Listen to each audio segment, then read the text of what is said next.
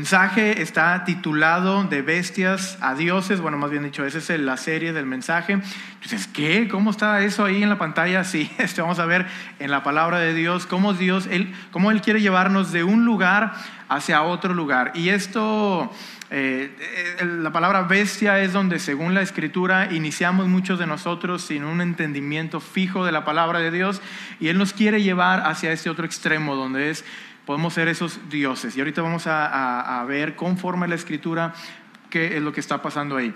De antemano, vayan ahí a Salmos, el capítulo 82, es donde vamos a, a tomar lectura para nuestro mensaje del día de hoy. Vamos a estar contemplando cuál es ese camino para llegar a ser, para asir la, la meta eh, lograr eh, ser las personas que Dios tiene para nosotros. Y hemos visto ya diferentes cosas a lo largo de esta, de esta serie. Hemos visto que, bueno, en primer lugar, que Dios quiere llevarnos más allá de lo que imaginamos. Él quiere empujarnos a, a, ir a otros niveles que ni siquiera pasaron por nuestra mente. Yo creo que cuando aceptamos a Jesús o cuando llegamos a una iglesia, sin embargo, ya que le hemos conocido, y Jesús Dios tiene cosas maravillosas para nosotros. Y el primer paso para llegar de ser una bestia o alguien que no tiene entendimiento a ser un Dios ahí con D minúscula, tal cual lo dice la palabra de Dios refiriéndose a nosotros, lo primero es que tenemos que ser santos. Y la palabra santo es eh, pues muy peculiar y abunda en la palabra de Dios. Y es muy interesante el verlo. Muchas ocasiones ha, habido cosas ahí en la Biblia, la cual eh, diferentes objetos los cuales se santificaban mediante una ceremonia, es lo que vemos ahí en el Antiguo Testamento. Y déjame decirte que tú y yo también hemos sido santificados mediante una ceremonia, mediante un acto sagrado, mediante un acto sublime, y esto es el sacrificio del Señor Jesús. Gracias a que el Señor Jesucristo murió en la cruz, vino, eh, pagó por nuestros pecados, Él se hizo pecado, Él no cometió, sino que Él se hizo pecado, tomó toda esa maldad, la clavó en la cruz. Y al hacer este, ese acto, ahora Él nos santifica a nosotros. Y nos da esa, nos extiende la mano a decir, oye, ¿quieres ser santo? Porque aún esto es simplemente gracia del Señor Jesús. Entonces Él nos hace esa invitación y es bien, es muy padre porque también lo, conectamos, hay un pasaje que, tuvimos ahí en adultos, eh, que, estudiamos ahí en ese ministerio y ese nexo, y vimos el acercamiento de Dios. Él quiere entrar en una, en una relación con nosotros, con un matrimonio, y es la palabra que ahí también se puede utilizar, el conocer. Eh, Dios quiere que le conozcamos a Él para ser santos para que Él habite con nosotros y que Él sea nuestro Dios. Y eso, eso es clave. Si no somos santos, no permitimos a Dios que Él sea nuestro Dios. Porque Dios no, no, no, no compagina, no checa con el pecado. Dios y el pecado no se llevan, por lo tanto tenemos que ser santos y de esa forma nosotros podemos dejar que Dios sea nuestro Dios. Luego vemos eh, que Él también nos ha, hecho reyes y sacerdotes y ese, ese fue el segundo mensaje. La primera fue la santificación, la segunda es que mediante la sangre de Jesús, por ver Apocalipsis el capítulo 1 y el capítulo 5, vemos que Él nos ha hecho reyes y sacerdotes. Y vimos la función de un rey y sobre todo el corazón de un buen rey en Israel, que fue Salomón. Él pidió un corazón entendido. Él era alguien joven cuando toma, este, o alguien inexperto cuando él toma el reinado, por lo que vemos en la escritura, ahí en Reyes, él dice, oye, yo no sé cómo entrar y salir, o sea, tu pueblo es numeroso, es grande, o sea, ¿yo qué voy a hacer? Pero él, él pide algo muy sabio, dice, quiero un corazón entendido. ¿Qué significa eso? ¿Cómo lo traducimos el día de hoy? Bueno, son personas que siempre están aprendiendo, que quieren aprender, que tienen la disposición de aprender. No significa que lo sepan todo, pero están atentos y que tienen la disponibilidad, esa actitud de aprender qué es lo que Dios quiere para sus vidas. Y con eso puedes solucionar cualquier detalle. Con eso no significa que sepas todo, pero estás equipado para saber cualquier cosa que requieras. Eh, vemos más adelante que Salomón tuvo ahí un problema, una, tuvo que discernir ahí algo pues complicado y mandó traer una espada. Este, que espada es un cuadro de la palabra de Dios. Es decir, tienes todo a tu alcance para poder discernir eh, todo lo que está ahí por delante. Y luego vimos los sacerdotes. Dios nos, nos quiere pasar de bestias a santos y a reyes y sacerdotes. Y un sacerdote es alguien, según la palabra de Dios, que que puede, eh, vaya, que dos cosas lo voy a resumir el mensaje con dos cosas, pero es, en primer lugar, que detiene el pecado, que no deja que el pecado avance. Y otra es que enseña a discernir al pueblo. Y lo vamos a ver más adelante aquí en nuestro mensaje, por eso no lo estoy tocando con tanta, tanto ahí detalle, pero un sacerdote detiene el pecado ahí donde está, no deja que avance, y también un sacerdote es alguien que enseña a otros, no solamente qué hacer, sino a discernir, que eso es muy diferente, eso es e-, e-, ese es el chiste, no solamente decirles qué hacer, sino enseñarles a que ellos puedan discernir entre lo bueno, lo malo, lo limpio y lo no limpio, como dice ahí la escritura. Muy bien, y el día de hoy vamos a ver cuatro cosas. Dios quiere llevarnos a esta última etapa de ser dioses. Y vuelvo a mencionarlo, no se asusten, es con D minúscula. Y Él es un Dios, Él es el único Dios de los dioses. Y eso lo vamos a dejar muy claro. Vamos a ver que Él eh, nos va a ayudar a discernir justamente, nos invita a que podamos eh, juzgar rectamente. También vamos a ver los deberes del juez y vamos a ver que nosotros somos dioses del único Dios. Y vamos a invertir esa parte. Vamos a iniciar con lo primero, Dios de dioses. Salmos 82.1. ¿Ya estamos? Muy bien, excelente. Dice la Biblia, Dios está en la reunión de los dioses en medio de los dioses juzga. Yo cuando lo vi dije, ¿qué está pasando aquí? Va? Que muchas veces eso puede llamar nuestra atención y puede ser algo extraño a nuestros ojos, a nuestro entendimiento. Y sobre todo por las palabras que utiliza en el hebreo. La primera, Dios, ahí es Elohim. Y luego cambia para la otra, en la reunión de los dioses, cambia en la palabra en el hebreo, pero lo vuelve a mencionar en medio de los dioses, juzga. Y es, vuelve a utilizar la palabra Elohim. Y en mi mente es, eso solamente era la palabra que se utilizaba para Dios. Pero por ver en la escritura no es así, no es únicamente para Dios. Y ahorita vamos a ver el detalle de eso. Pero inclusive Elohim es la primera mención de Dios ahí en, en Génesis, el capítulo 1. Y Dios creó los cielos y la tierra. Y esa es la palabra que se utiliza. Elohim. Y aquí vemos la grandeza del único Dios. Pone por encima de todo. Él es el Dios de los dioses, es el Dios de, todo, de todo lo creado, de toda persona, de toda creación. Él está por encima, Él juzga por encima de todo. Y como te decía, la palabra ahí clave es Elohim. Y esa palabra también se puede conectar, también se puede utilizar como, la, como el plural, plural perdón, de dioses. Y se conecta también a ser un juez a ser juez. Y se puede inclusive utilizar como un trabajo o posesión especial de Dios. Entonces nosotros somos esos dioses que Dios ha puesto. Y vuelvo a decir, cuando hablamos de nosotros es dioses con D minúscula. Él ha puesto a cada uno de nosotros para juzgar. Él ha puesto jueces. Él, el juez de todo el universo, ha puesto a otros jueces aquí en la tierra para que se cumpla su palabra. Ahorita vamos a ver todos estos detalles para llegar a estas conclusiones. La palabra Elohim también la vas a encontrar en 1 Samuel 2.25 y está aquí en la pantalla para ustedes. Dice, si pecar el hombre contra el hombre, pecar, eh, perdón, oh, perdón, si pecar el hombre contra el hombre, los jueces le juzgarán. Y jueces ahí es la palabra Elohim. Para mí eso fue también un choque en mi mente cuando lo estaba estudiando. Y dice, mas si alguno pecare contra Jehová, ¿quién rogará por él?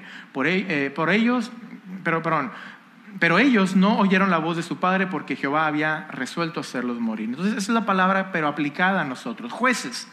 Dios ha puesto jueces. Y Dios quiere llevarnos de esa condición de carne, de, de, ser humano simplemente, carne, bestia. Quiere llevarnos a ser santos. Y luego quiere llevarnos a reyes y sacerdotes y quiere culminar en ser jueces jueces, es lo que Dios dice. También se utiliza esta palabra en Éxodo 22. Si el ladrón no fuera hallado, entonces el dueño de la casa será presentado a los Elohim, para que, sea, para que se vea si ha metido su mano en los bienes de su prójimo. Entonces le está dando la capacidad de juzgar a un grupo de personas, a unos jueces. Es lo que Dios está queriendo hacer con nosotros el día de hoy. Dios nos ha puesto para pasar estos niveles a través de, del tiempo en nuestra vida. Llegamos sin comprender la escritura, muchos de nosotros, a este lugar, sin saber absolutamente nada de la Biblia, nada. Y al estar aquí poco a poco hemos ido entendiendo, Dios nos ha dado más y lo primero es, oye, santifícate, apártate del mundo y ahí quédate con Dios. Y esa es la primera parte y empiezas ahí paso a paso hasta llegar a este lugar donde Él ha puesto, donde Dios ha puesto a cada uno de nosotros que hemos aceptado a Jesús para ser jueces, para hacer que su ley se cumpla en esta tierra, en esta iglesia, en las familias que representan esta iglesia. Así que por ver la escritura, evidentemente no se estaba cumpliendo eso cuando este Asaf escribe este salmo. Y por lo tanto va a continuar con el versículo 2. Y vamos ahí. Tenemos que discernir justamente. Tenemos que discernir justamente. Y aquí este, pues simplemente quiero conectar con algunas cosas, ¿verdad? Muchas veces nosotros hemos dejado encargados, este, mientras no estamos, a alguien más, ¿verdad? En ciertos momentos de nuestra vida. Oye, ¿sabes qué? Voy rápido a esto, ahorita vengo, tú eres el encargado, ¿verdad? Así le hizo Moisés a quién? Aarón, ¿verdad? Y cuando regresan, ¡oh! ¿qué pasó aquí, verdad? Tenían ahí un becerro en medio y bueno, ya, es otra historia. Pero ¿cuántas veces nos ha pasado a nosotros, verdad? Que, este, bueno, me ha pasado con mi hijo, ¿verdad? Que le dices, oye, voy rápido al baño. Siempre tiene que ver con el baño yo cuando cuento con mis hijos, ¿verdad? Pero voy rápido al baño. Te quedas con, con Sofita, ¿verdad? Te quedas con, con, con Sofi, la que tiene, este, todavía, todavía tiene dos años y él tiene cuatro pues vas, entonces él se vuelve el juez ahí en ese lugar, ¿verdad? Imagínate, Joelito, quien ustedes lo conocen, de cuatro años. Y pues bueno, regresas y están en la mesa, ¿va? arriba, haciendo cosas así. Este, no siempre, pero hay veces que, que, a veces sí hace muy bien su papel, ¿verdad? De repente, no, Sofita, no debes de hacer esto, y no, y no, y empieza a agarrar ahí bien esa, pues las mañas, ¿va? Y que uno, este, con lo que él ve en la casa. Pero así Dios está haciendo, ¿ah? en un buen sentido. Simplemente quiero ejemplificar este detalle, el cual Dios, el Dios de este mundo, ha puesto a sus hijos en la tierra en las familias, en la iglesia, en los diferentes ministerios, en los discipulados. ¿Para qué? Para que se juzgue justamente. Y eso no estaba pasando ahí. Por eso brincamos ahora al versículo 2, que hay que discernir justamente. ¿Hasta cuándo juzgaréis injustamente? Es evidente que no está hablando de un Dios falso. Un Dios falso no existe. No le puedes estar hablando y diciendo esto. ¿Hasta cuándo juzgaréis? Está hablando a personas y dice, ¿hasta cuándo juzgaréis injustamente y aceptaréis las personas de los impíos. Entonces esto es, va más allá. Porque ¿qué está pasando aquí? Dios ha puesto a jueces, pero lamentablemente esos jueces no están llevando a cabo su labor, su rol. Y ahora nos encontramos que están aceptando a los impíos, aceptando la maldad. Y este es un problema muy grave muy grave, porque cuando está coludido esto, cuando está desde mero arriba, ¿qué, más espera? Nosotros vivimos en un país y voy a dejar que cada quien tome sus propias conclusiones. Pero si desde mero arriba está coludido, está fracturado, está corrompido, ¿qué espera hacia lo de abajo? Y Dios está diciendo, mira, ustedes deben de juzgar justamente. No puedes aceptar la maldad. Eso no es algo que pueda estar en el rol de un juez. No puede estar en la mente de un juez. Eso no puede suceder jamás. Y si pasa en algunos otros países, en nuestras familias no puede pasar. En nuestra iglesia no puede pasar. Pero ¿y cómo lo sabremos? Porque tenemos la Biblia, tenemos la ley y tenemos de juzgar justamente. Y hoy sucede lo mismo. Lamentablemente muchas iglesias o creyentes simplemente se tapan los ojos y no ven a la necesidad, a la situación que hay alrededor. Y está pasando algo en la iglesia, no, mejor no digo nada porque voy a ofender.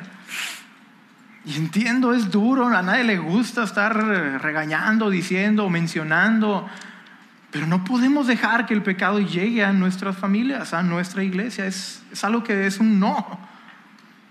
Y ellos habían, más ellos estaban aceptando la impiedad. ¿Hasta cuándo les dice Jehová? ¿Hasta cuándo el juez justo, el juez de todo el universo? ¿Hasta cuándo les dice a estos jueces? Y el día de hoy, si tú no comprendes la palabra de Dios, si tú no eh, dices, es que yo nunca la he leído, o sea, yo no sé qué estamos hablando el día de hoy. O escucho aquí en la iglesia que hay que leer, que hay que leer, que hay que leer y no, pues, pero no entiendo. Bueno, todos iniciamos así, no te preocupes, todos iniciamos así. Y tenemos que ir paso por paso. Así que la primera cosa es te invito a que la leas todos los días. ¿Qué? ¿Todos los días? ¿La Biblia? Sí, la Biblia, todos los días. No hay, no hay decisión más hermosa que puedes tomar el día de hoy que hacer eso. Tus ojos van a brillar, las decisiones que tienes que tomar a tu alrededor van a tener ahora una dirección, o sea, vas a saber qué hacer. Y claro, con un buen término al final. Así que empieza por eso. En Salmos dice lo siguiente. 73, 22. Y ese es el pasaje que utilizamos para hablar de la primera palabra. Dice, tan torpe era yo que no entendía. Ya ves, cuando nosotros lo utilizamos así en la sociedad, no, no está tan mal dicho. Ah, qué bestia eres. ¿A quién, no, no cuántos hemos dicho, ¿verdad? porque no, que, o sea, no, mejor no. Pero ¿cuántos nos han dicho a veces a nosotros? ¿verdad? Yo soy uno, a mí me han dicho eso. Este, qué bestia, ¿verdad? Lo único ah, que tenías que hacer. Y no entendiste. Muy bien, pero tan torpe era yo, dice, que no entendía. Era como una bestia delante de ti. Era como una bestia, lo dice la escritura, no lo dicen nuestros pensamientos, nuestras indicaciones, lo que quieras, lo dice la Biblia. No entendía, no entendíamos. Y así podemos estar muchos el día de hoy sin entender. Y no importa cuánto tiempo tengamos en la iglesia, es la realidad. Puede ser que estemos de mucho tiempo aquí y no tengamos el entendimiento.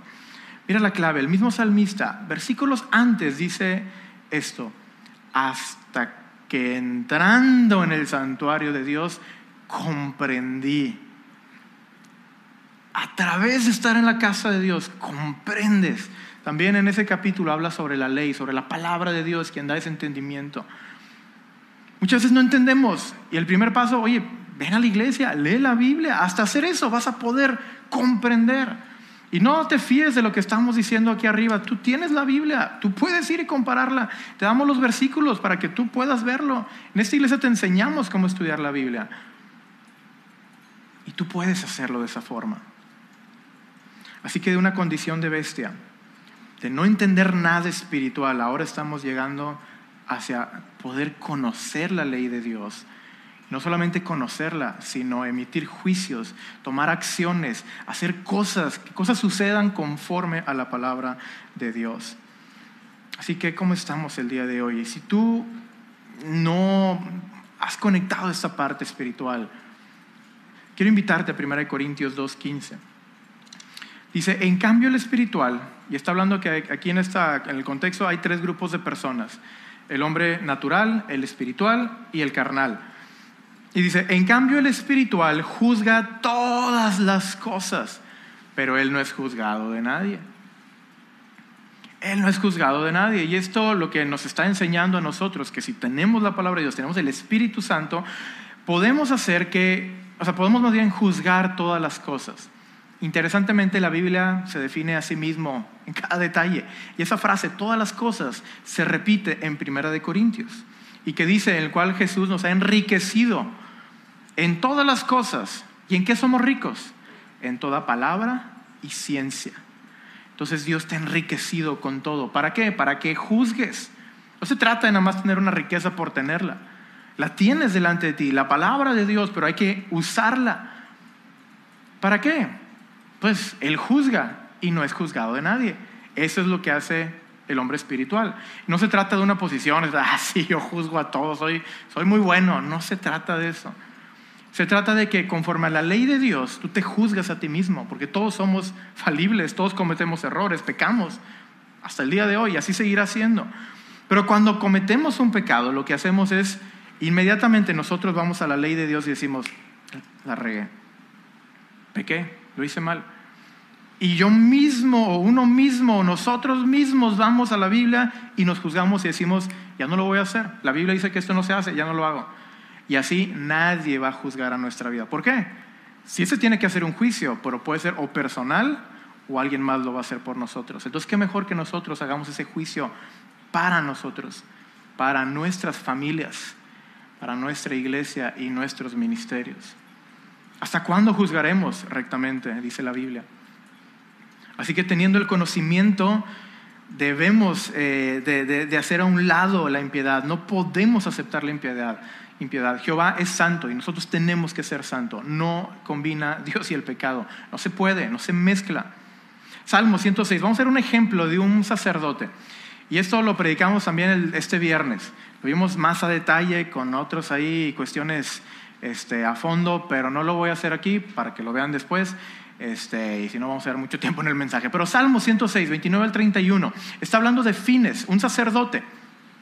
Y habla de un momento histórico ahí de Israel muy, muy clave, en el cual había un profeta falso que es Balaam. Él quiere, fue contratado para maldecir ahí al pueblo de Israel. No puede hacerlo, evidentemente, pero da un consejo para que el pueblo de Dios caiga. ¿Y cuál fue el consejo? Que mandaran a mujeres para que los hombres ahí de Israel cayeran y se mezclara y adoraran a otros dioses. Y empieza esa mezcla ahí.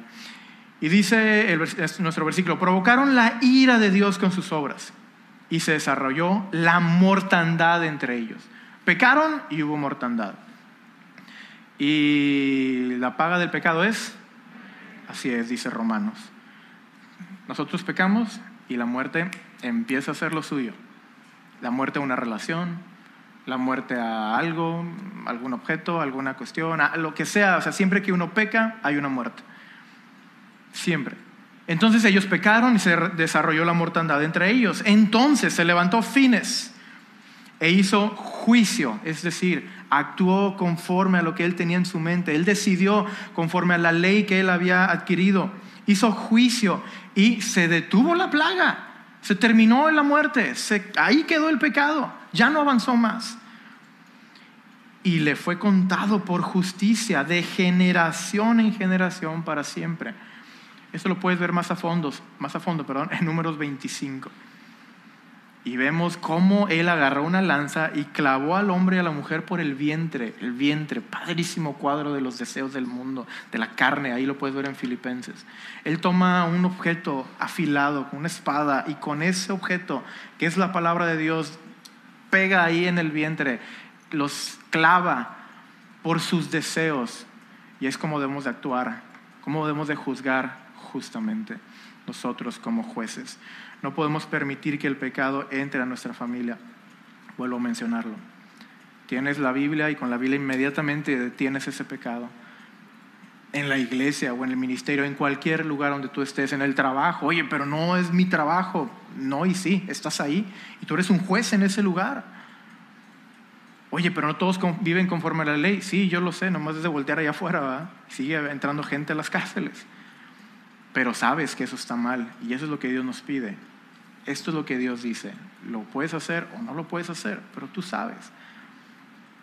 No podemos permitir. Ayer así me hizo Sandy. Yo iba a agarrar un chocolate, ese cuadro de maldad, y detuvo el pecado ahí.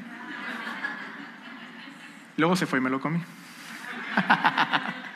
Pero en ese momento detuvo a esa maldad ahí, yo ya lo estaba abriendo y no, porque te ven los niños. Y estaban viendo, ¿verdad? ya sabemos, como padres hacemos trampa, ¿verdad? Pero así detuvo ese momento, ese acto. Bueno, así nosotros tenemos que detener las cosas que no están bien. Tú puedes, tú puedes hacerlo. Es que no sé, no, sí puedes. Dios quiere tomarnos de alguien que no entiende nada a llevarnos a ser un juez. Sí, pero ¿qué tanto tiempo lleva? Lo que sea necesario, no te preocupes. Pero empieza ese camino. Fíjate, podemos estar en dos bandos, o ser fines, que se levanta, pone ahí ese, esa, esa lanza ahí que eh, detiene al pecado, o podremos ser también como en Esdras se menciona. Esdras capítulo 9, versículo 2, ahí es triste la situación y dice, porque han tomado de las hijas de ellos para sí y para sus hijos. Y el linaje santo ha sido mezclado con los pueblos de la tierra. Y la mano de los príncipes y de los gobernadores ha sido la primera en cometer este pecado. Mientras que alguien fue el primero para tener celo de Jehová y detener el pecado, otros líderes son los primeros en cometerle esos pecados. Entonces, dos opciones, o detienes el pecado y dices, no pasas de aquí, o tú mismo lo traes a tu casa, tú mismo lo traes a tu iglesia, tú mismo lo traes a tu hogar, a tu ministerio, a tu discípulo. Dos opciones, ¿en cuál lado estás? ¿En cuál bando quieres estar? pues en este, en el que detiene el pecado, ok, conoce la Biblia, conoce la ley y vívela, ejecútala, toma acciones conforme a eso. No, no, no, es que es muy difícil, mejor así no la llevamos bien. Ok. En Esdras habla de esas consecuencias. Los, ellos fueron los primeros en tomar esa, ese pecado e introducirlo al pueblo de Israel. Y sabemos cómo les fue. tenemos las dos opciones delante de nosotros. Luego tenemos eh, la tercera cosa, que son los deberes del juez. En Salmos nuevamente 82, versículo 3 y versículo 4, la Biblia dice lo siguiente. Esto no es nada más porque sí, o es nada más por nosotros, dice. Dice, defended al débil. ¿Tú eres juez para qué? Para defender al débil, al huérfano. Haced justicia al afligido y al menesteroso. Librad al afligido y al necesitado. Libradlo de mano de los impíos. Es decir, cuando Dios te hace juez, tiene en mente estas tres cosas. Que tú defiendas, que hagas justicia y que libres. No solamente es porque sí, Empieza por nuestro hogar, pero esto va más allá. Y la ley actualmente ampara a personas en necesidad, a personas, este, pues bueno, que tienen ciertas carencias. Y eso lo sabemos, y aquí tenemos varios abogados de esos buenos, este, que, que, nos ayudan o nos han explicado de ello. Oye, pero ¿por qué no vas a la ley a hacer esto? Ah? La ley te ampara, te protege, te da diferentes cosas. Si hay violencia en un hogar, pues simplemente la ley te debe de amparar y te quita de ese lugar y te pone en otro. Y te aleja o debe de alejar ese peligro. Vamos a ver más adelante eso. Pero eso es lo que hace la ley. La ley hace muchas cosas. Y bueno, si eso es lo que hace la ley física, todo lo que hemos conocido en este mundo, ¿cuánto más lo espiritual? ¿Cuánto más lo espiritual? Tenemos el mejor ejemplo, porque Cristo vino no solamente a estar aquí en la tierra y esto y lo otro, Él vino a cumplir la ley y a enseñarnos cómo vivir. Esto es maravilloso, por lo tanto tenemos que utilizar la Biblia para defender a los demás. En Proverbios dice, abre tu boca, y eso se lo está hablando a un rey, juzga con justicia y defiende la causa del pobre y del menesteroso. Defiéndelos. Haz algo por ellos. No te quedes a gusto con la necesidad, con el débil que está allá. Y también se puede utilizar la palabra débil como afligido ahí en el hebreo. Al afligido, el que tiene problemas, el que está débil, ayúdalo. Llévale la Biblia y dile, oye, tú puedes. Esto que estás haciendo vale la pena seguir haciéndolo. Ánimo es que ya no sé qué más hacer y se encuentra en una situación bien complicada. Oye, ya volteaste a ver la Biblia, la Biblia te, te protege. Dios quiere ser tu Dios. Eso es algo que tenemos que hacer. Si alguien no tiene fuerza, Isaías nos dice qué hacer.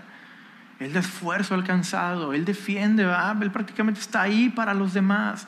mucha gente no conoce esto y tú como eres juez de una ley que va por encima de todo lo que está puesto en este mundo, debes entregarles esa ley decirle, hay algo que te conviene hacer, mira la Biblia, multiplica las fuerzas al que no tiene ninguna. ¿A cuántos hemos defendido últimamente? La realidad, somos jueces a los ojos de Dios, aquellos que han recibido la palabra. ¿A cuántos hemos defendido en esta semana? ¿A cuántos hemos animado? ¿A cuántos hemos hecho crecer? ¿A cuántos hemos fortalecido? Job Aquí le están juzgando de cierta forma, pero le reconocen algo. Y dice, aquí, tú enseñabas a muchos y fortalecías las manos de los débiles. Al que tropezaba, enderezaban tus palabras. me encantan esas pláticas cuando hay. Alguien viene a mi vida y le te endereza con la Biblia. O cuando toca hacerlo con alguien más estás batallando, estás carizbajo, todo está saliendo mal, a lo mejor estás débil, pero viene la Biblia a tu vida a través de un juez y te dice, mira lo que dice. Dice, enderezas, o sea, enderezabas tus, al que tropezaba, enderezaban tus palabras. Con tus palabras puedes enderezar la vida de familias, de iglesias, de personas, de lo que sea. En Hechos 7:24 somos una iglesia aquí y, estoy avanzando muy rápido en los versículos y sé que muchos de los que están aquí ya conocen esos cuadros y tipos. Y este sí quisiera detenerme un poquitito. En Hechos 7:24 se utiliza la palabra defendió. Y está hablando de Moisés. Dice, y al ver que era maltratado, lo defendió e hiriendo al egipcio, vengó al oprimido. Tenemos a un Moisés que está ahí en Egipto en ese entonces, está viendo que, su, un compañero de él, un compatriota, uno de su pueblo, está siendo maltratado, él va, aniquila al egipcio, lo esconde y él venga al oprimido. Y no estoy diciendo que eso vaya a ser físicamente, tranquilo, ¿verdad? Todo esto son cuadros espirituales. La escritura nos muestra en Corintios, en Romanos, que las cosas que sucedieron antes en el Antiguo Testamento son para nuestra enseñanza, para los que, hemos, los que estamos en este tiempo. Entonces, el egipcio, ¿qué representa? Egipto representa mundo, servidumbre, el pecado. Entonces estaba una persona y el mundo, que era el egipcio, lo estaba oprimiendo. Y lo estaba oprimiendo hasta que llegó Moisés y dijo, ¿sabes qué? Tomó la Biblia y órale, va, le dio con ganas al egipcio a la carne, al pecado. Y así vengó a esa persona. Y es lo que tenemos que hacer. ¿Cuánta gente no conocemos que está siendo abrumada por el pecado? Yo creo que muchos. Muchos de nosotros nos encontramos así en ocasiones. ¿Cuánto más la gente que no conoce de Dios? Bueno, toma la Biblia y defiende a esa gente. Ve y dile, ¿sabes que Dios quiere vencer ese pecado? Ve y mata a ese egipcio ahí en su vida. Oye, Dios dice que no debes de mentir, deja de mentir, porque cada vez que mientes, estas son las consecuencias. Es lo que dice la Biblia, es lo que dice la ley. Oye, no puedes estar con dos pensamientos, si Dios es Dios o si los hilos son tus, tus dioses falsos, pero ya, decídete, ¿va? Si haces esto, tienes consecuencias. Si es acá, te va a ir bien. Y así, en cada caso es diferente, pero siempre tendremos que utilizar la Biblia para matar al egipcio en la vida de, nosotros de la gente que nos rodea. La segunda cosa es hacer justicia. Hay que hacer justicia. Tenemos también la, ah, bueno, la realidad es que en Israel esto fue uno de los momentos más, más débiles en su vida. No hacían justicia, no vivían conforme a eso. En Miqueas dice lo siguiente: Te he declarado que es bueno y que pide Jehová. Miqueas es un escrito, es, uno de los profetas menores que va dirigiéndose hacia los líderes de Israel. Y le dice lo siguiente, Él te ha dicho lo que es bueno. ¿Y qué es lo que pide? Dice, solamente hacer justicia, amar misericordia y humillarte. Con que hagas esas cosas, vas a cumplir todo lo demás. Jesucristo lo puso de otra forma. Y Simplemente para terminar el comentario del versículo anterior, ellos estaban desfavoreciendo a los necesitados. Ellos estaban... No me cae nada aquí, ¿verdad? Yo confío en producción ciegamente, pero... Ah, pero... No, no se crean. Bueno, me avisan a ver si reacciono rápido. Este, entonces, ellos estaban desfavoreciendo, ellos estaban coludidos con los ricos, con los que tenían el poder, con los que tenían, y de esa forma juzgaban a los demás. Y no puede ser así. La historia nos ha mostrado a lo largo de los años, de las décadas, de los siglos, que eso no funciona en una sociedad.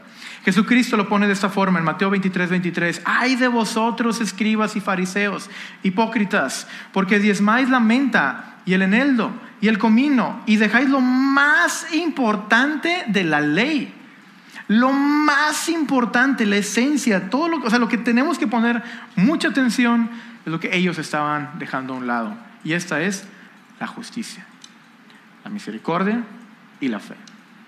Tres cosas que Jesucristo pone ahí enfrente de ellos y les dice, órale a los religiosos, en tu cara, casi, casi. O sea, lo más importante de la ley cuando se acerca el de producción aquí es que... lo más importante de la ley, la justicia, ¿cómo, cómo, cómo, ¿cómo definimos eso? Es simplemente cumple la palabra de Dios, vive lo que Dios quiere que hagas. Hay que hacer la palabra de Dios.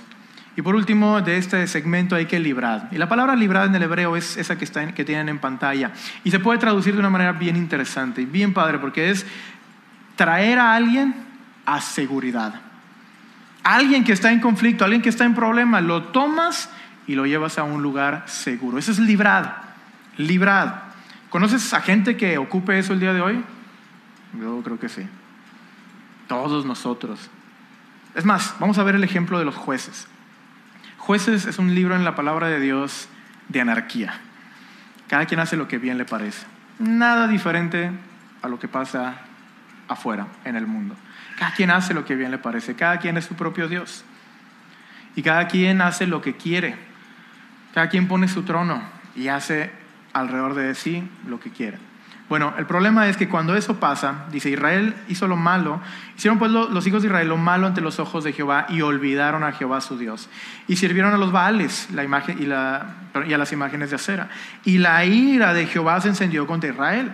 La paga del pecado es muerte, siempre será lo mismo. No podemos pecar y pensar que tendremos algo distinto a eso. Dice, y los vendió en manos de Cusán, Ritzataim, rey de Mesopotamia, y los sirvieron los hijos de Israel a Cusán, ese personaje, por ocho años. Entonces clamaron los hijos de Israel a Jehová, y Jehová levantó a un libertador. El libro de los jueces se trata de eso, personas que se levantan, por eso se llaman los jueces, porque ellos juzgaban a Israel por cierto tiempo. Se levantaba un juez, ponía orden, los libraba en primer lugar, ah, los libraba y ponía orden por cierto tiempo y luego ya, pues otra vez se, iban a lo de siempre. Y así fue, fue un ciclo, puedes ver ese ciclo de pecado y, y de clamar a Dios y de un libertador, si no mal recuerdo, alrededor de siete veces, ahí en, ese, en esa parte, en ese libro. Pero se levanta un libertador y dice eh, a los hijos de Israel, los libró, esto, es, a Otoniel, hijo de Cenaz, hermano menor de Caleb, y el espíritu de Jehová vino sobre él y juzgó a Israel y salió a batalla y Jehová entregó en sus manos a Cusán, rey de Siria, y prevaleció su mano contra Cusán, Rizada, Taim. Un libertador. Y sabes que el día de hoy, esos libertadores, esos jueces de este siglo, de este tiempo, de estos eh, días, somos nosotros. Lo que antes tú puedes ver como un Otoniel, como un Sansón, como un Gedeón, como un Samuel, el día de hoy están aquí sentados, estamos aquí en la iglesia. Dios ve el clamor de otra gente y dice, es que hay que librarlos, hay que, hay que levantar a jueces de este lugar. Y Dios nos ha pasado a ser bestias, a ser jueces para llevar a cabo esto, para librar, para poner en un lugar seguro. Para poner en un lugar seguro. No sé a cuántos de ustedes les ha pasado eso, pero lo viví recientemente y les compartí también esa historia ahí con mi hijo. Estaba ahí en la alberca y al principio, o sea, digo, al, inicio como que algo de temor y luego ya como si nada, ¿verdad? Pero en los primeros momentos no se sentía seguro. Entonces, ¿qué hace papá? Pues le toma y lo lleva a un lugar seguro o le pone cerca de él para que sienta seguridad. Papá, ¿me acompañas al baño? Sí, yo te acompaño, ¿verdad? A veces digo, tú, eh. ya estás grande, ¿va? Pero espero, o intento, ¿va? Casi siempre, eh, al menos en mi mente, ¿va? Eso aparte de, vamos. Es llevarlo a un lugar seguro, que él se sienta seguro siempre. Eso es lo que hace un juez. No, no te preocupes, tú tienes un problema, pero la ley te ampara. Tú puedes caminar, seguir caminando tú estás protegido, tranquilo. Es lo que tú, es lo que Dios quiere hacer con tu vida, que tú defiendas que tú hagas justicia y que tú libres a los demás. Es que yo no puedo. Eso fue lo que dijeron muchos de los jueces en ese momento. Gedeón es uno de ellos. Yo no puedo. Y Dios dice, ve con tus fuerzas y salvarás. Y esa palabra salvarás también se utiliza para librar. Tú vas a ir y salvarás y librarás a Israel de esos madianitas. Esto también lo conectamos muy enérgicamente a lo que es el evangelismo mediante Isaías 58.6, el verdadero ayuno.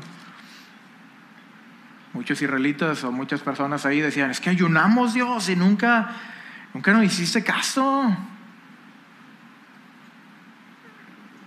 Pues el verdadero ayuno es, dice, no es más bien el ayuno que yo escogí, desatar las ligaduras de impiedad, soltar la carga de la opresión y dejar ir libre a los quebrantados y que rompáis todo yugo. Ese realmente es el verdadero ayuno. Claro, acompañado de todo lo demás. Pero esta es la esencia, liberar. Y tenemos que liberar a la gente del infierno. Dijiste esa palabra, sí, eso existe, es real, la Biblia lo dice. Y si no vemos eso como una realidad en nosotros, no haremos nada por las personas que están ahí afuera. Y no podemos ser una iglesia así. Tenemos que librar. Dios nos ha puesto como jueces para librar. Por el punto, esto de jueces no se trata de ser la autoridad, de sí, nosotros sabemos mucho y usted no es eso. Jesucristo vino a cumplir la palabra de Dios, hacerla, enseñarla, y Él entregó su vida en esto. Y nosotros debemos seguir el mismo camino. No estar por encima de los demás con la ley en mano, sino estamos por debajo, sirviendo a los demás con la ley en mano. Eso es lo que Dios desea. Y por último, somos esos dioses de Dios que Dios ha puesto. Salmos 82, 6 dice, yo dije, vosotros sois dioses y todos vosotros hijos del Altísimo. Nuevamente vuelve a mencionar la palabra Dios ahí. Dioses, con D minúscula. Pero ahora también lo conecta y todos vosotros hijos del Altísimo. Cuando tú ves el libro de los Salmos, es poesía hebrea y no es, no es nuestra poesía como estamos habituados. Yo ando caminando, este, hijo, iba a decir algo comiendo, pero no quedó. no soy bueno para la poesía. Ellos, la forma de la poesía es a través de ideas paralelas o ideas opuestas. Y aquí está siendo paralelo. Y vosotros sois dioses. Y ahí va la conexión a una idea paralela a esto. Y todos vosotros, hijos del Altísimo. Entonces ahora nos señala como hijos del Altísimo, por lo tanto debemos de comportarnos de esa forma.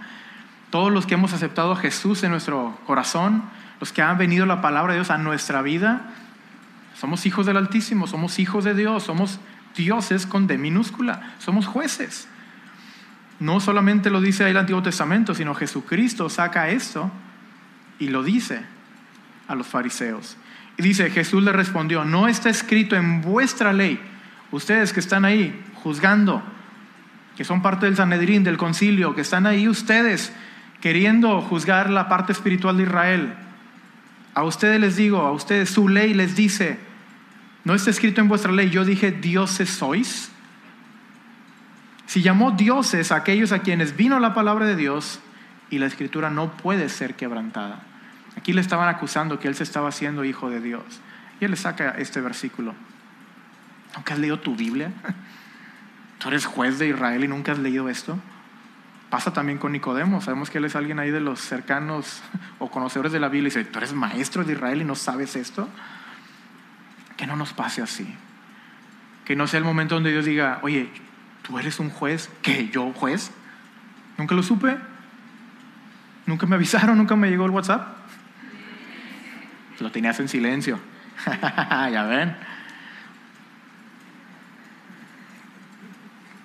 Dios nos ha llamado de esta forma, porque Él ha puesto a nosotros para que su palabra se cumpla en la tierra. ¿La palabra de Dios ha venido a tu vida? Si sí, ¿en qué camino vas? De bestia a Dios.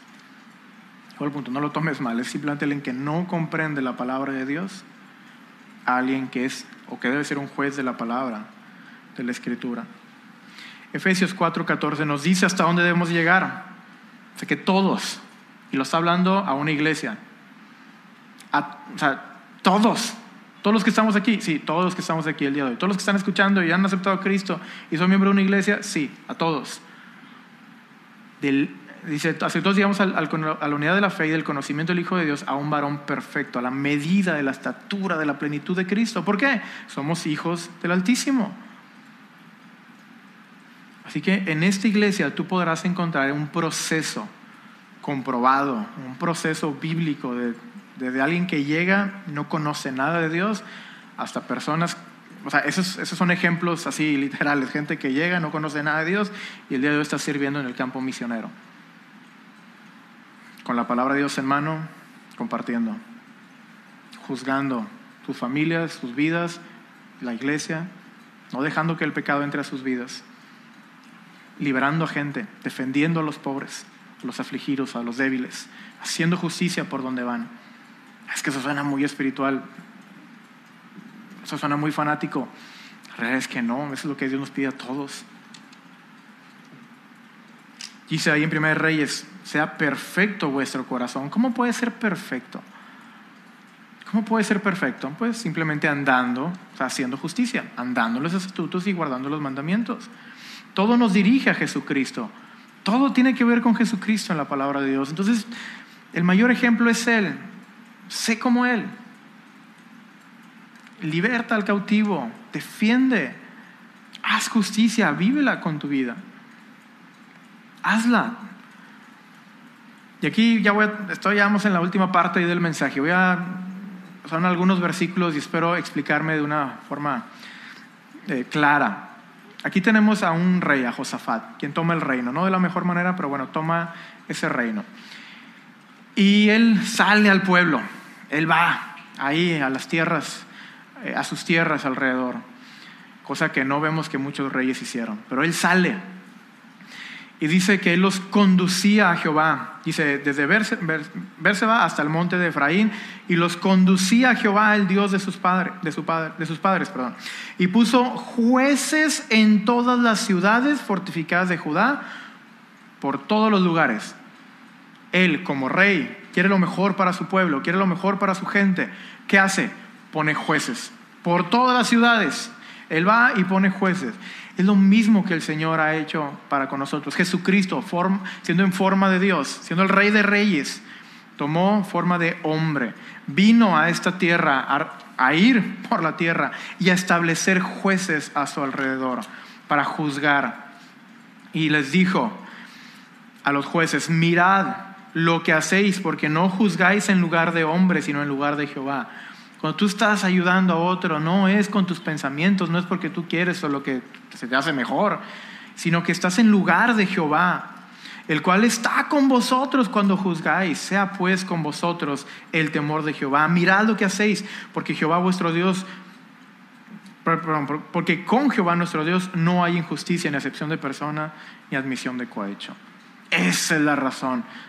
Dios, Jesucristo, quien ha venido a este mundo a implementar, a, ganar a su gente nuevamente. Él ahora pone en cada lugar esos jueces.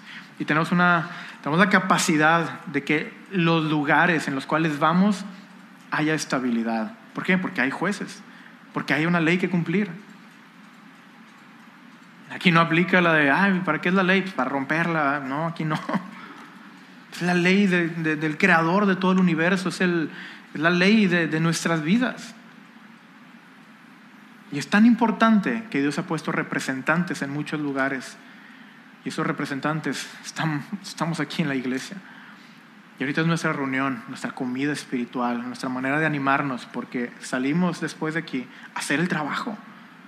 No venimos a hacer el trabajo aquí a la iglesia, no me explico. ahorita estamos en un momento de, de hambre, del cual estamos animándonos, porque en la semana es nuestro trabajo allá afuera. Es donde tenemos que juzgar también y regresamos el siguiente viernes, sábado y luego el domingo para seguir alimentándonos, conocer más de la ley, para saber qué hacer allá afuera. Y déjame termino con estos tres versículos. Los puse todos ahí en pantalla y quiero ver si logro explicarme en la secuencia. Salmo 115, 16 dice lo siguiente, los cielos son los cielos de Jehová y ha dado la tierra a los hijos de los hombres. Eso me hace bien interesante porque muchas veces nosotros decimos, ¿y dónde está Dios en la tierra? Ah, ¿Cuántos no hemos escuchado esa frase? Pues puedes sacar ese versículo. Dios ha dado la tierra a los hijos de los hombres. Si la tierra está así es porque los hombres estamos aquí.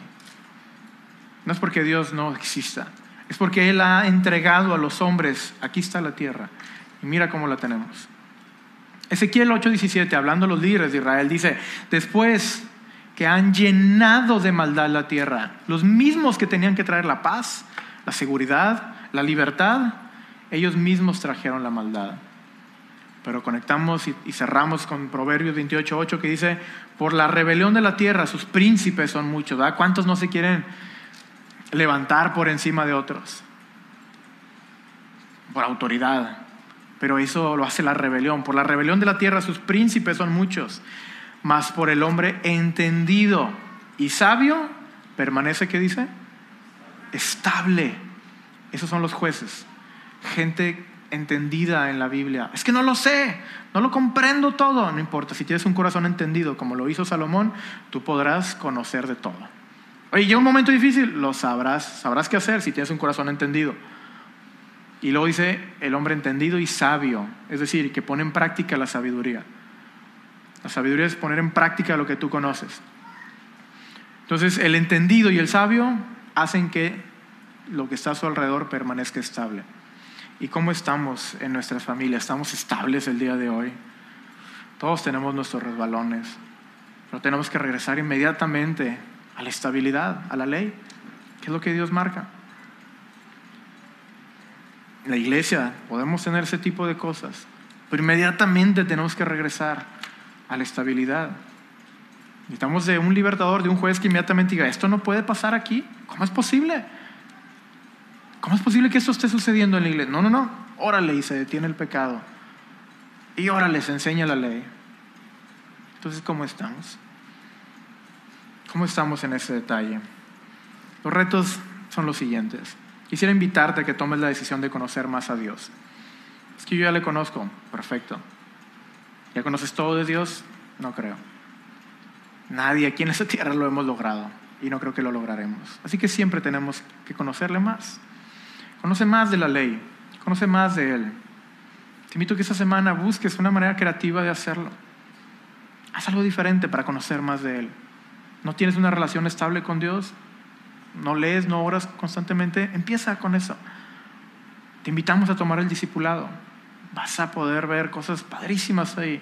Claro, todo siempre está conectado a la palabra de Dios. Y lo vas a ir conociendo cada vez más, cada vez más, cada vez más. Y tenemos más cursos. Y no se trata nada más de tener cursos o de tener cursos, de tener cursos por tenerlos.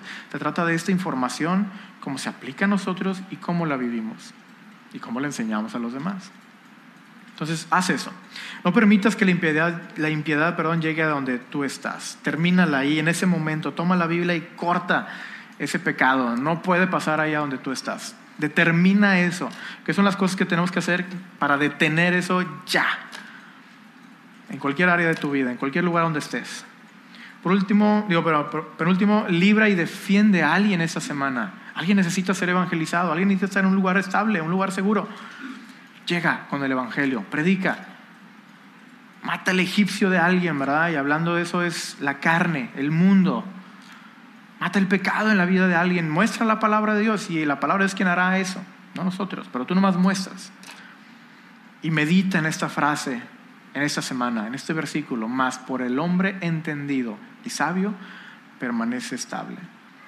Siendo hombre, siendo mujer, siendo padre, siendo madre, siendo esposo, esposa, hijo, no importa quiénes seamos.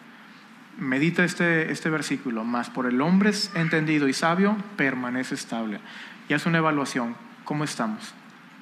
¿Estamos estables? Bien hecho. Como dirá Joelito, buen hecho. ¿Y como le hace Sofita? En vez de así. Pero si no estamos muy estables, ¿qué es lo que tenemos que hacer? El camino es largo, es hermoso, es desafiante, pero vale la pena. De bestias a dioses. ¿En qué lugar quieres quedarte? Es el camino de todo ser humano que ha aceptado a Cristo en su corazón. ¿Dónde estamos el día de hoy? Y esto es jueces, a, que nadie se asuste todavía. ya dimos la explicación, pero es de minúscula. Jueces. De bestias a jueces.